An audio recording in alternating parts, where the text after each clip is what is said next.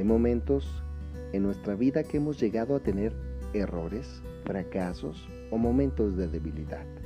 Pero a continuación te voy a mencionar algo muy interesante, que es la siguiente frase. El orden de los reactivos no altera el producto.